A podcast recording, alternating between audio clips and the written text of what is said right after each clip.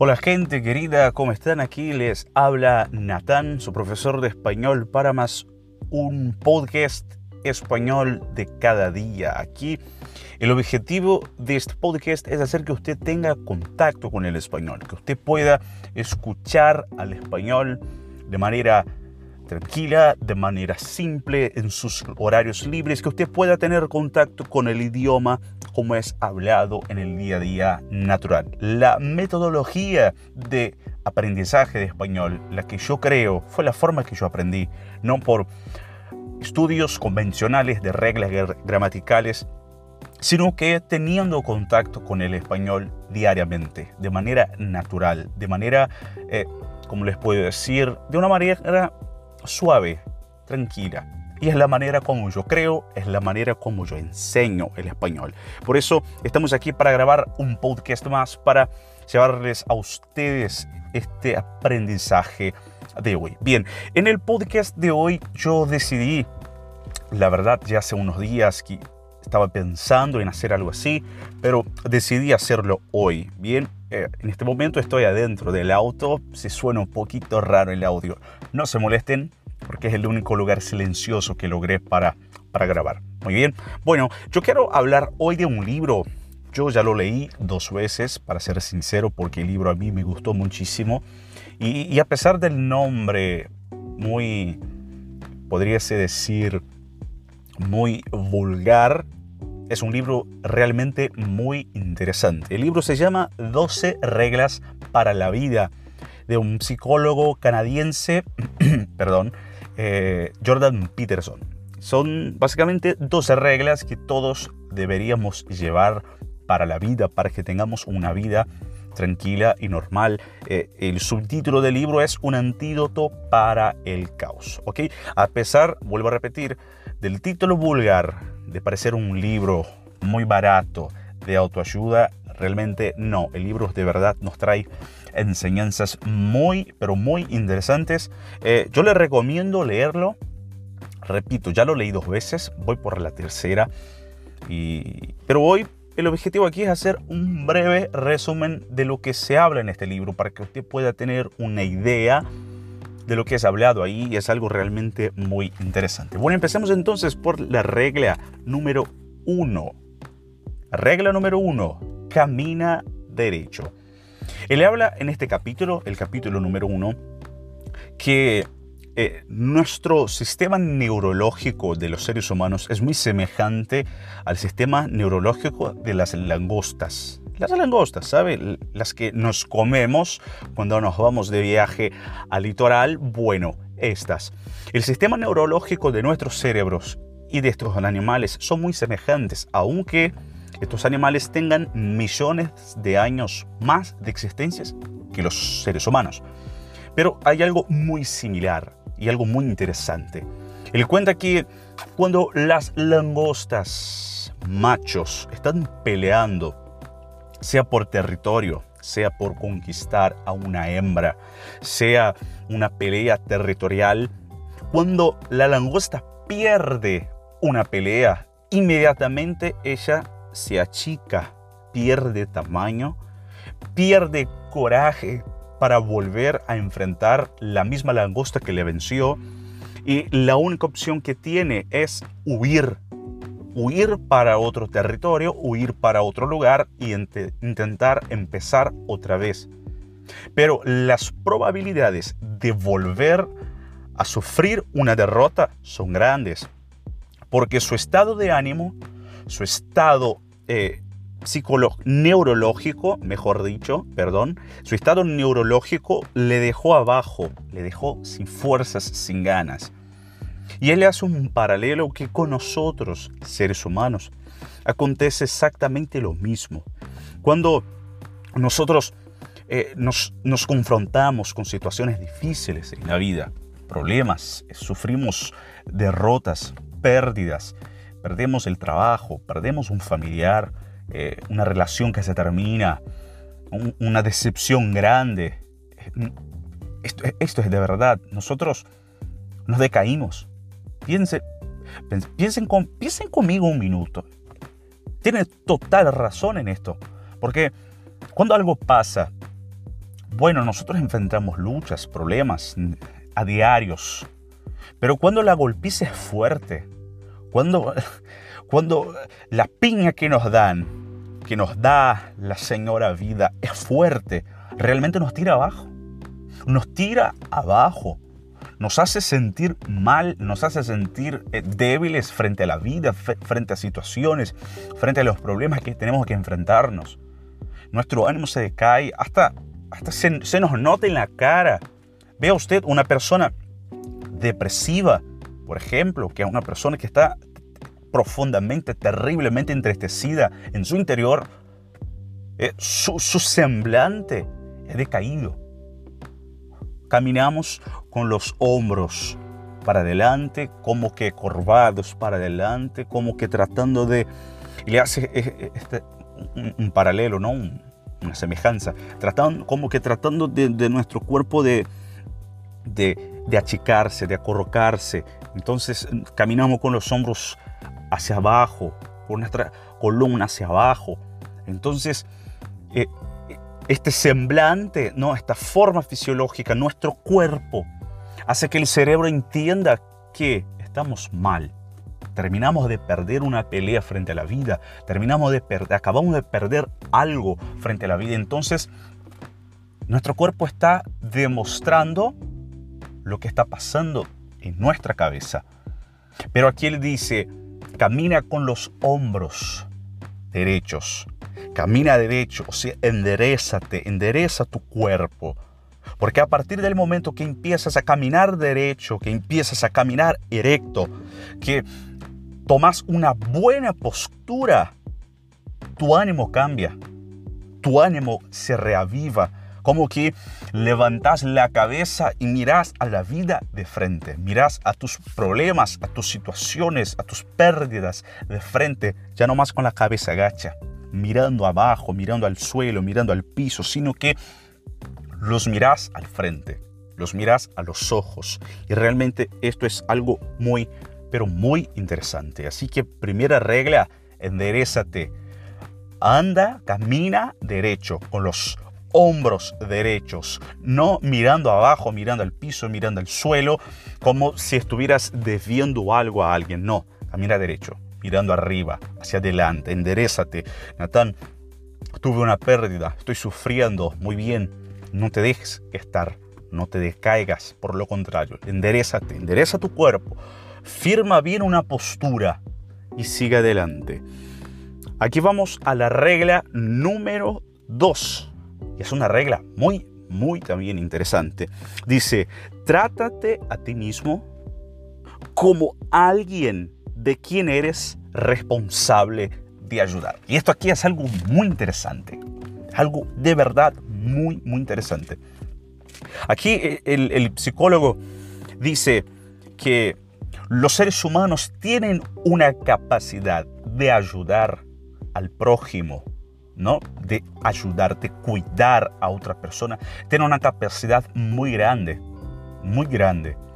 Por ejemplo, de una madre de cuidar a su hijo, de un padre de cuidar a su hijo, de un marido de cuidar a su esposa, ¿no? Del dueño de un animalito de cuidarlo. ¿Por qué? Porque esta, esta persona o este animal, este ser vivo, depende de él. Entonces, ¿qué hace? Hace cosas que no tiene ganas de hacer se levanta a horarios que no tiene ganas de levantarse.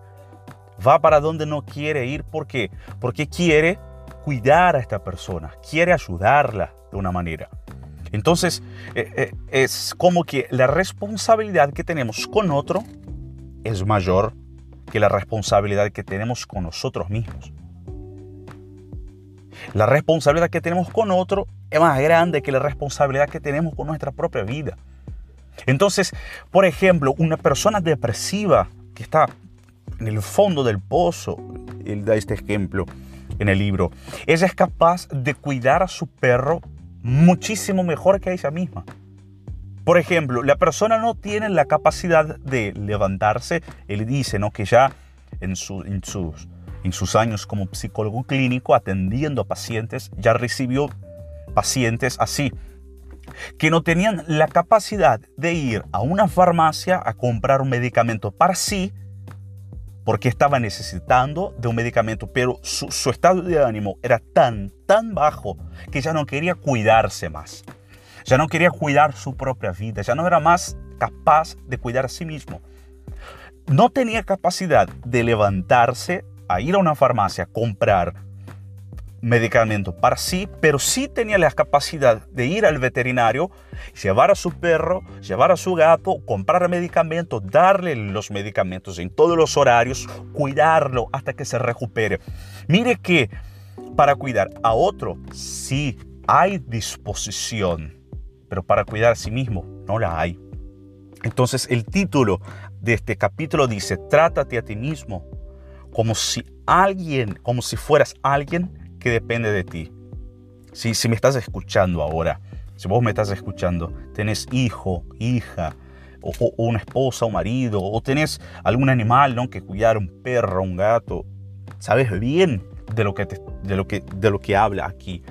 ¿no? Que tenés que cuidar. Hay días que de verdad estamos sin ánimos, sin ganas de levantarnos de la cama, sin ganas de ir a trabajar, sin ganas de estudiar, pero nuestra responsabilidad con esta otra persona, con este otro ser vivo, nos hace levantarnos, nos hace hacer cosas que no queremos, nos empuja hacia adelante. Entonces, trátate a ti mismo como si fueras alguien que depende de ti. No, no te trates como si fueras vos mismo. No, trátate como si fueras alguien que depende de ti. O sea, cuida tu vida. Cuida tu vida, cuida de tu cuerpo, cuida de tu mente, cuida de tu salud. Haced por vos las cosas que tenés que hacer. Tenés que ir al médico, hacerte un tratamiento. Bueno, anda. Tenés que alimentarte mejor, hacelo. Tenés que, no sé, comprarte una ropa mejor, hacelo. Pero tratate como si fueras alguien que depende de ti. ¿Cómo tratarías un hijo tuyo? ¿Cómo lo cuidarías?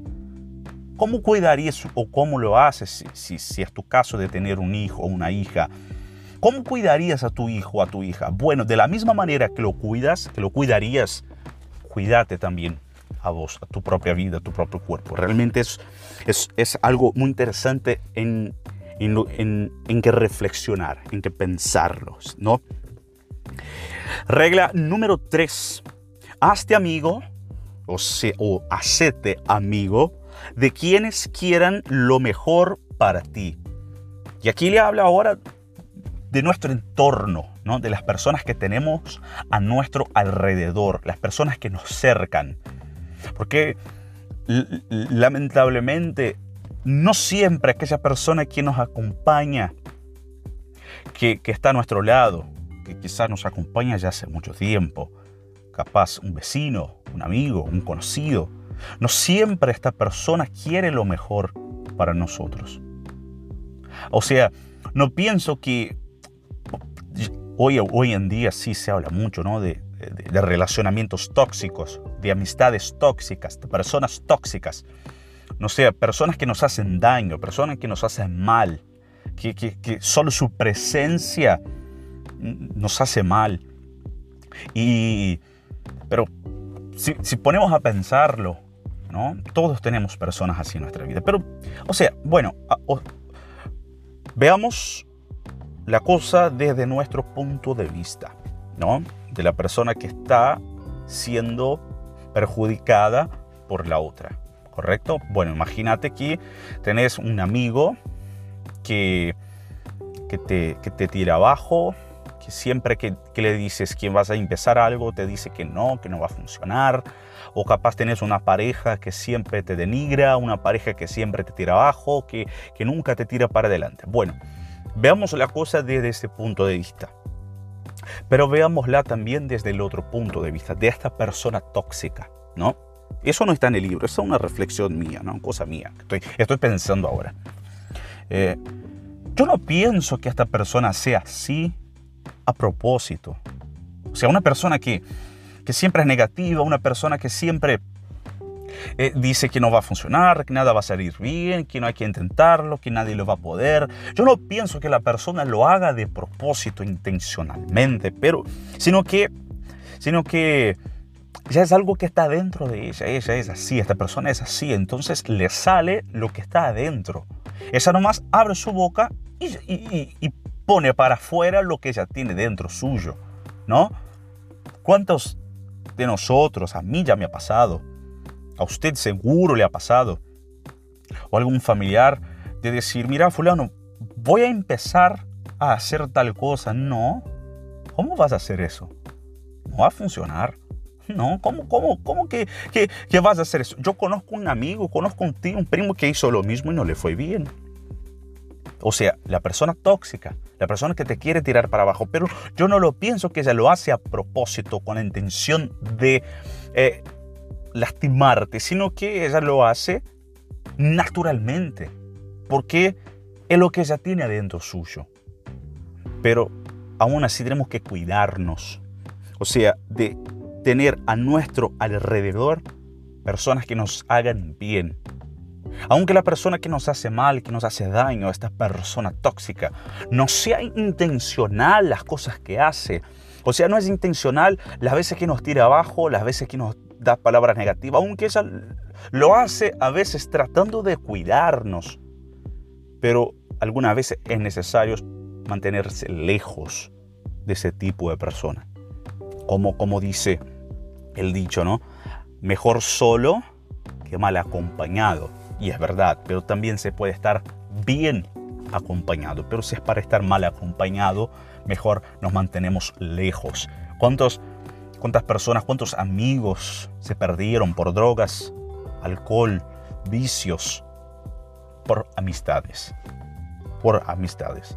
Yo personalmente tengo amigos, amigos míos, que se perdieron por los vicios, por la droga, por la delincuencia, solo por tener amistades que eran muy buenas, porque se querían mucho, por eso eran amigos, estaban juntos todo el tiempo. Pero no e, era una amistad buena, un sentimiento bueno había entre ellos, pero no hacía bien. Lo mismo pasa con, cuando tienes una pareja, tu novio o, o esposa, marido. Muchas veces pasa eso, las personas se quieren, hay un buen sentimiento entre ellos, ¿sí? se aman, se quieren, pero la persona no hace bien.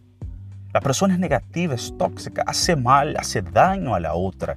Entonces, muchas veces es necesario alejarse, mantener, estar un tiempo solo, sea de amigos, de pareja, y, encontrar personas que, que sí te hagan bien. Así que la regla número tres, hacete amigo de quienes quieran lo mejor para ti. ¿Ok? Y muchas veces la persona que quiere de verdad lo mejor para ti, muchas veces te va a decir cosas que duelen, pero que son verdades. Cosas que te van a doler en aquel momento, pero es lo mejor para, para uno. Es lo mejor para uno. Capaz que duele cuando alguien te dice que, que lo que estás haciendo está mal. El amigo verdadero es ese, ¿no? Aquel que te dice, bueno, pero mira, para un poco, eso lo que estás haciendo aquí está mal. Y capaz que eso te duele en el momento pero esa persona quiere tu bien. Así que cércate de este tipo de personas. Regla número 4. Vamos a ir a la regla número 4. No te compares con los demás. Compárate contigo mismo. Wow, wow, wow, wow, wow, wow. Caramba. Esta regla es de verdad muy, pero muy, muy interesante.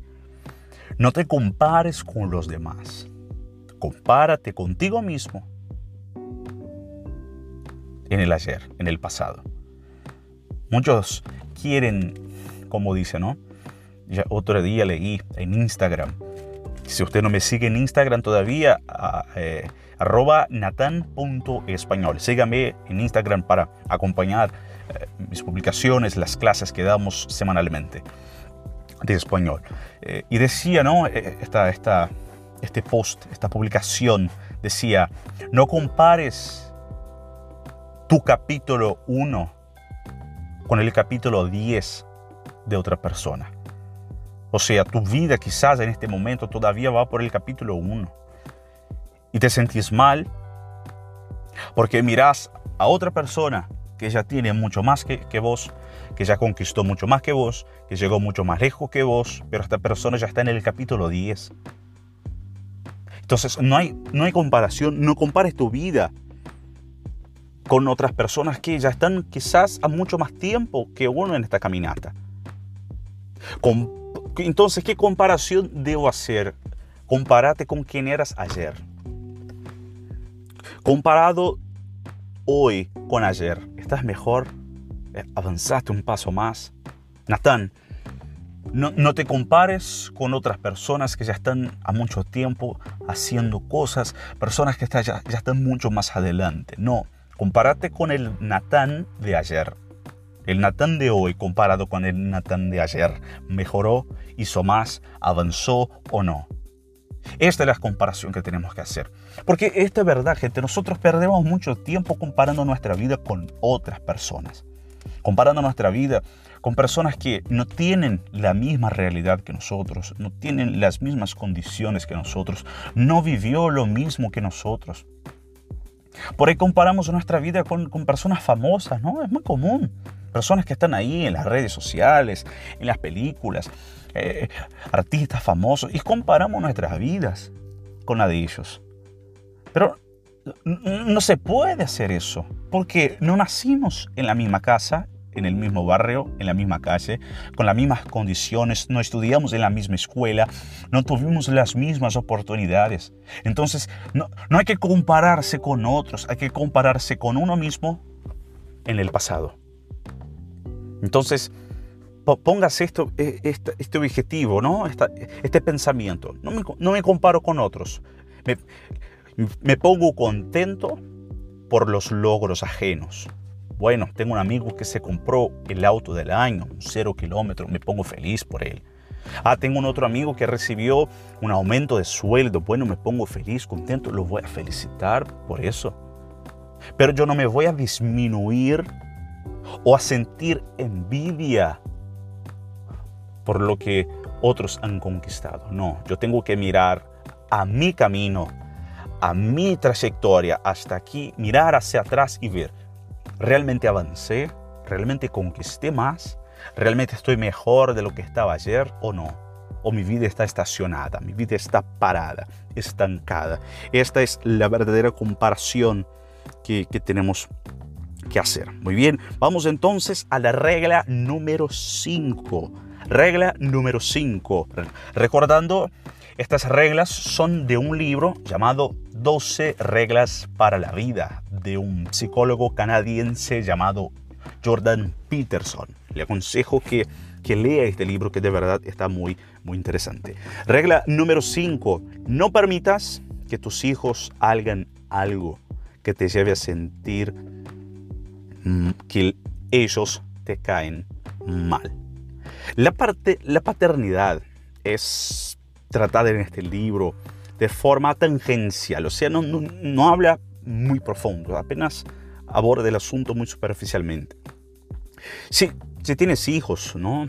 si sos padre o madre, y, tienes problemas tratando de disciplinar a tus hijos, porque es muy común, muy normal que, los niños se porten mal. ¿Por qué niños se portan mal? No hay forma, siempre pasan cosas así. Niños que hacen berrinche, los niños lloran, quieren que les compren cosas. E, e, es muy normal, ¿no? Es muy normal, pero es un gran error por parte no de los hijos, sino de los padres, la permisividad. O sea, Dejar que los hijos hagan lo que quieran, hagan aunque lo que están haciendo es incorrecto. Y no les gusta a los padres, pero igualmente los deja hacer lo que los niños quieren solo para no aborrecerlos, solo para no, verlos llorando, solo para no, no, no tener que, que, pasar un mal momento con el niño. Así. Obviamente no, no es sobreproteger tu hijo, ¿no? No es protegerlo en demasía, demasiadamente, sino que tener un plan de disciplina, un plan, un plan de acción, ¿no? Tener claro en tu mente a la forma correcta de disciplinar a tu hijo.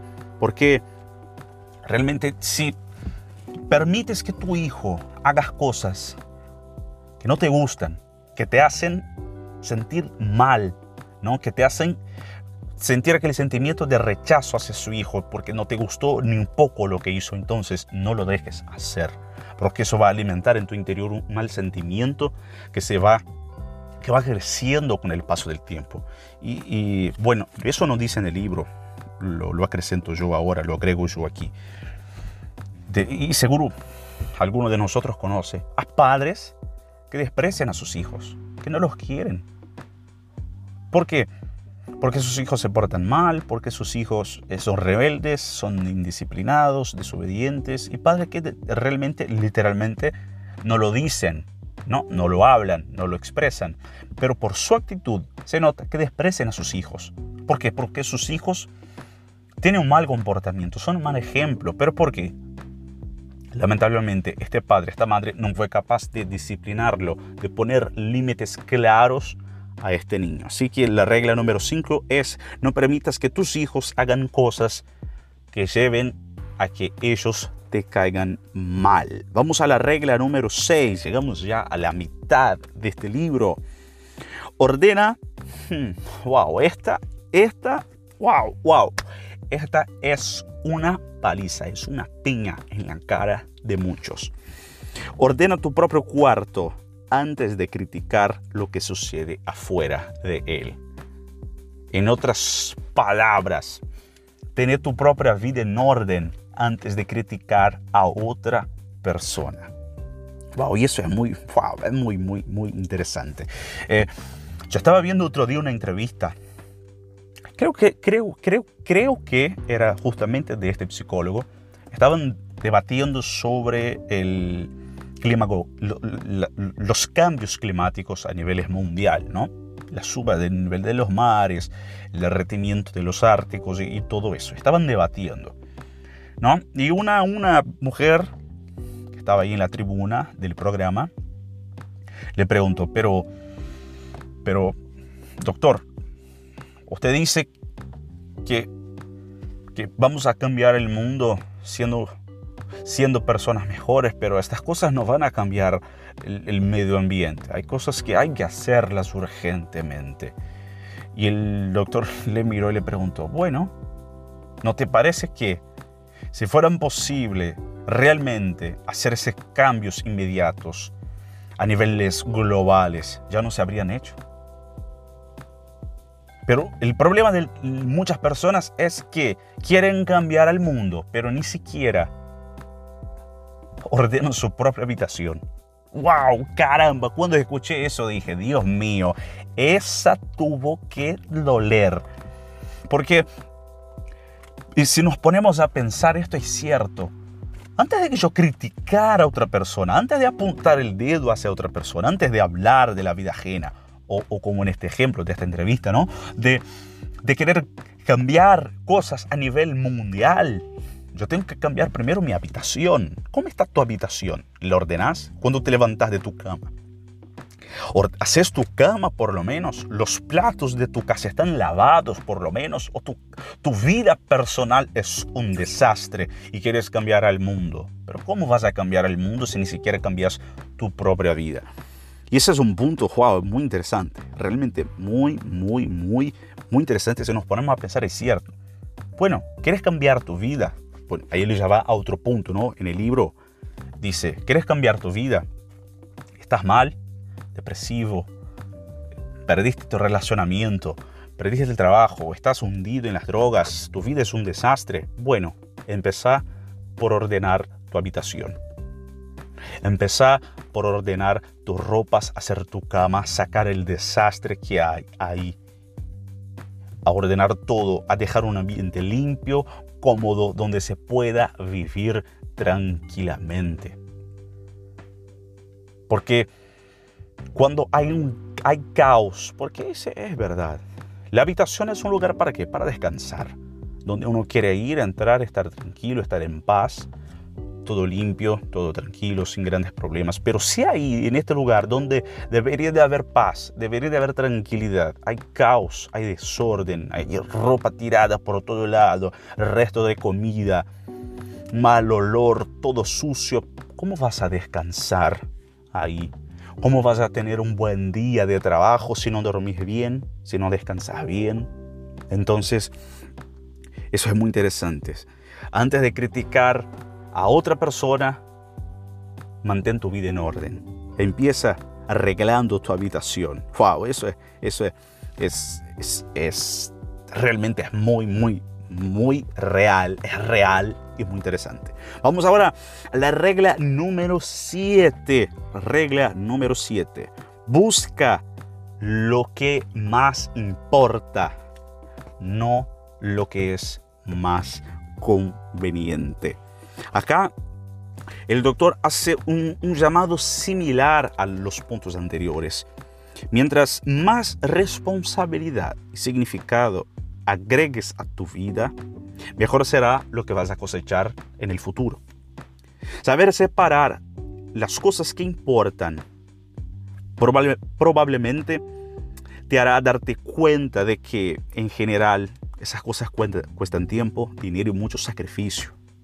En cambio, las convenientes, ¿no? las cosas fáciles, las cosas rápidas, llegan rápido y producen esta sensación de satisfacción rápida, momentánea, pero pasan rápido. No aportan nada a tu vida, no aportan significado a tu vida, no, no aporta valor a tu vida y muchas veces te hace más mal que bien. En otras palabras, lo más terrible se aprende enseguida, un trecho de libro. Y lo hermoso nos cuesta la vida, como escribió Silvio Rodríguez, es un escritor. Eh, y se trata de buscar cosas que realmente traigan valor y sentido. No buscar apenas placeres rápidos, respuestas rápidas, soluciones rápidas para los problemas, porque las cosas que de verdad importan en la vida cuestan tiempo, llevan tiempo. No el pensamiento a largo plazo, no el pensamiento a corto plazo. Los placeres a corto plazo son buenos, pero son rápidos, pasan rápido y no, y no, y no te, te, agregan valor a largo plazo. Es como, bueno, todo, todos nos acordamos del cuento infantil del, de los tres chanchitos. Los tres, los tres chanchitos. Que los tres chanchitos, uno construyó su casa yo no me acuerdo muy bien, ¿eh? por favor, pero lo, que importa acá es, la idea, ¿no? la lógica de, la historieta. Y se puede aprender mucho con historias infantiles. Incluso hay un libro de un psicólogo ruso, si no me equivoco, o inglés, no me acuerdo, que habla de la, la, importancia, la importancia psicológica de los cuentos infantiles, que no son apenas cuentos escritos al azar para hacer que los niños duerman, ¿no? Traen un significado mucho más profundo. Y la historia de los tres chanchitos cuenta que no, que tres hermanos chanchitos, cada uno construyó una casa. No me acuerdo bien, ¿sí?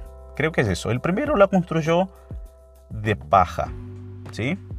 La construcción fue rápida, instantánea, se hizo muy rápido. El segundo la construyó de madera. Fue también una construcción rápida, y el tercero la construyó de ladrillos con cemento.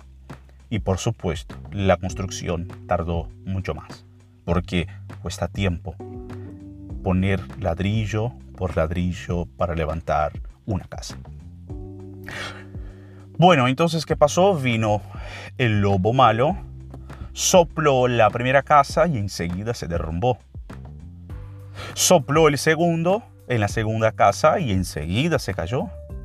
Pero cuando fue a la tercera casa, que fue la hecha de ladrillos, la que costó más, la que tardó más, la que exigió más sacrificio, más esfuerzo, permaneció de pie. Es decir, las cosas que realmente importan, las cosas que realmente tienen valor en nuestra vida, tardan, llevan tiempo, cuestan sacrificio.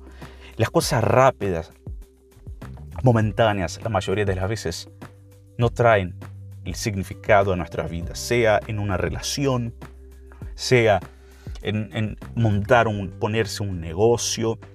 Por ejemplo, las relaciones que empiezan muy rápido, con esa pasión, esta locura, normalmente terminan tan rápido como empezaron.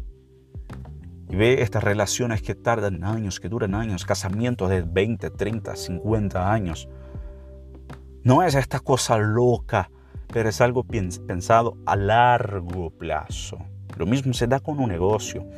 Si uno quiere poner un negocio, un emprendimiento que realmente tenga valor, eso tarda años. No se, no se construye una empresa en dos meses, se llevan años. Lo mismo una universidad. Te quieres recibir de médico, de abogado, de lo que sea.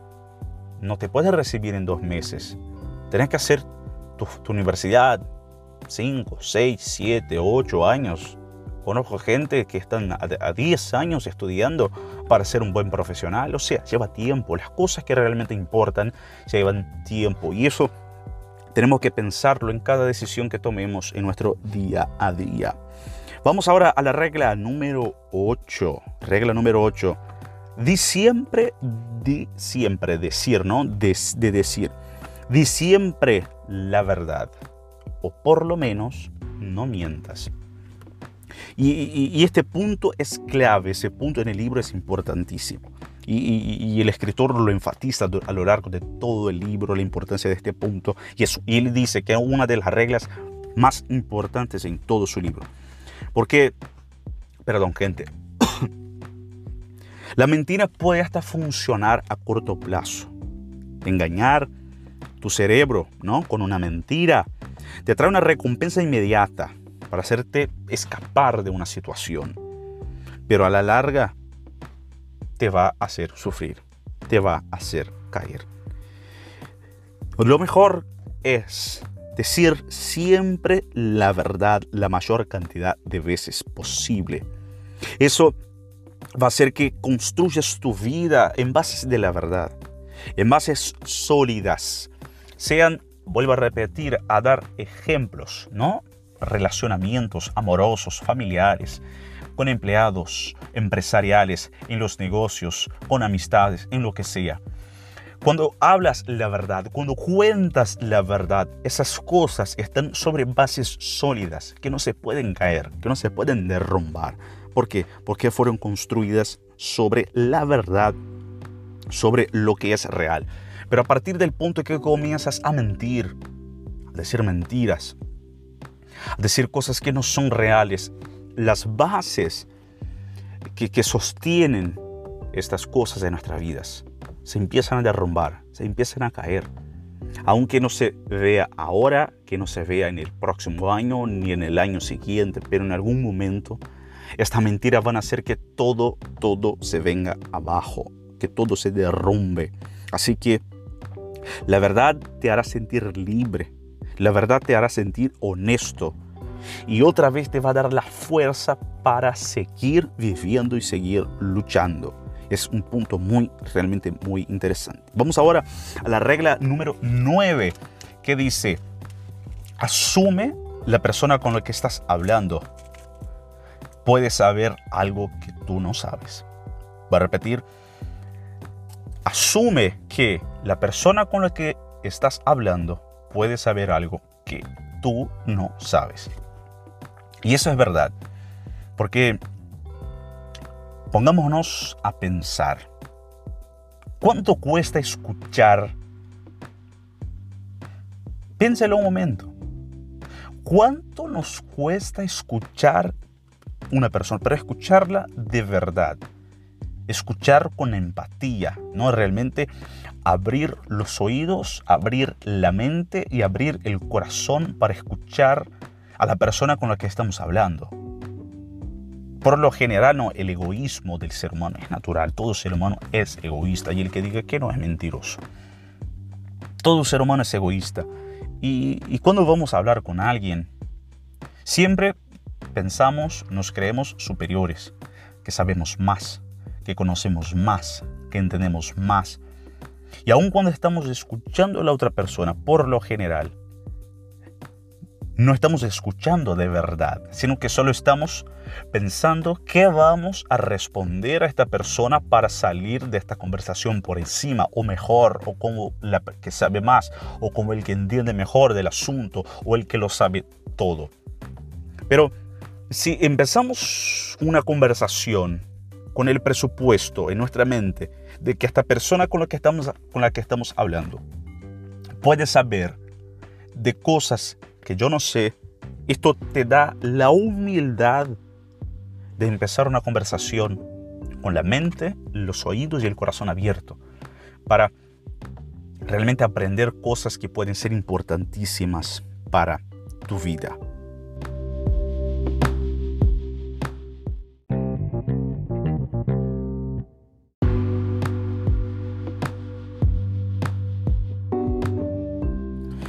Bueno, sigamos entonces la regla número 10.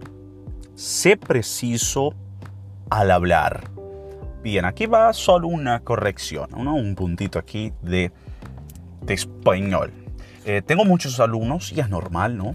Para nosotros brasileños, si, si sos brasileño y me estás escuchando, hablar cuando hablamos de necesidad, confundir necesidad con precisar. Pasa mucho, por ejemplo, yo preciso tomar agua. No, pero lo correcto en español es yo necesito tomar agua. ¿Cómo lo voy a hacer aquí ahora? Un segundo, por favor. Pero cuando en español escuchas hablar de precisar, eso viene de precisión, de ser preciso, de ser exacto, de ser puntual. Y es justamente de eso que se trata este capítulo, este, esta regla, la regla número 10. Sé preciso al hablar. Que pienses antes de elegir las palabras en una discusión o en una conversación. Porque pasa, es muy normal. Cuando estamos hablando, discutiendo, simplemente abrimos la boca y hablamos, hablamos, hablamos, hablamos ¿Y cuántas veces tuvimos que disculparnos después por lo que hablamos? ¿Cuántas veces después tuvimos que pedir perdón a esta persona con la que hablábamos por decir algo que no queríamos decir o no deberíamos decir porque algo mal colocado, algo que lastimó a esta persona, algo que le hizo daño? Entonces, si somos precisos, o sea, si somos más exactos al hablar, si pensamos antes de hablar, vamos a evitar muchísimos problemas. Es mejor que pensemos un segundo, ¿no? Hay un, hay un actor muy famoso, el actor que hizo El Hombre Araña, incluso en, en, la, en, la, en la película de, de Avengers, de los Vengadores, que, que, que dijo eso. Ponte esta regla, la regla de los 3 segundos, o 10 segundos, no me acuerdo Siempre que algo, alguien te pregunte algo importante, tómate 10 segundos antes de responder.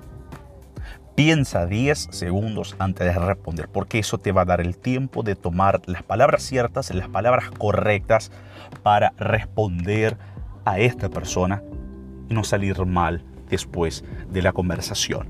Bien, vamos entonces ahora a la regla número 11, la penúltima regla de este libro. Respeta respeta a los niños que andan en skate por la calle. Natán, ¿qué? Sí, es lo que dice. Respeta a los niños que andan en skate por la calle. Parece que no tiene nada que ver con el tema del, libro, pero es, interesante y vale la pena escuchar. Eh, este punto va muy con el punto número uno, ¿no? Que se refiere a que, aunque las cosas clave en que los niños necesitan tener límites claros, para evitar que, les caigan mal, debe también respetar que sus, momentos jugando. ¿sí? Es, un espacio y un ritual sagrado para que los niños se desarrollen nuevas habilidades, que conozcan el mundo. ¿no? Es el, momento de los niños explorar al mundo. No, no, no debes hacer que tu niño se sienta eso, va más para los padres, ¿sí? Que tu niño se sienta mal por estar jugando, no que se sienta como un tonto, un idiota por estar jugando, por estar haciendo algo, sino que dice, no, bueno, déjalo jugar en paz, déjalo disfrutar lo que está haciendo. ¿sí? Esta habla, es, repito, es más para padres y madres. Bueno, vamos ahora entonces a la regla número 12, que es una regla también con un título muy, muy interesante. Acaricia al gato cuando lo veas en la calle. Sí, el gatito, al gatito. Es otra metáfora del escritor. Vive la vida con aprecio y amor hacia la vida. Valora los pequeños momentos como ese de acariciar un gato en la calle. Acariciar un gato, mirar un atardecer, el sol caerse en el, en el mar, reflexionar mirando una bella flor o lo que sea Disfrute el viaje. Nosotros tenemos mucho eso, ¿no? De tener un objetivo. Yo quiero alcanzar este objetivo, cueste lo que cueste. Pero disfruta el viaje. La vida también es hecha de momentos pequeños, de cosas sencillas, de cosas pequeñas. Entonces hay que disfrutar. No solo estar agobiado por cosas que no están pasando, cosas que están pasando, que, que yo tengo que trabajar, que tengo que lograr, que tengo que conseguir, que tengo que conquistar. Bueno, tranquilo. Disfruta los pequeños momentos de la vida. Disfruta las pequeñas cosas de la vida que también son importantes, que también valen la pena ser vividas. Bien, y con eso concluimos este libro. Bien, gente, el objetivo, vuelvo a repetirlo, el objetivo de este podcast no era bien hablar de libros, sino que darle a usted contacto con el español, que usted pueda escuchar el español en su tiempo libre. Espero que pueda haber podido disfrutar de este podcast por haberme escuchar, haberme escuchado hablar tanto tiempo. De verdad, te agradezco.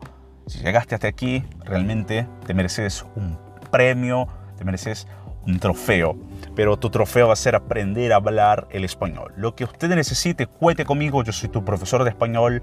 Mis canales de comunicación están abiertos para escucharte cuando necesites y cuando quieras. Si todavía no conoces mi curso intensivo de español con duración de 30 días, podés entrar a mi página web natanmatos.com barra intensivo. Es un curso intensivo de español de 30 días para que puedas conocer mi metodología de estudio y aprender el español de la manera más práctica, más rápida y más eficaz que yo conozco.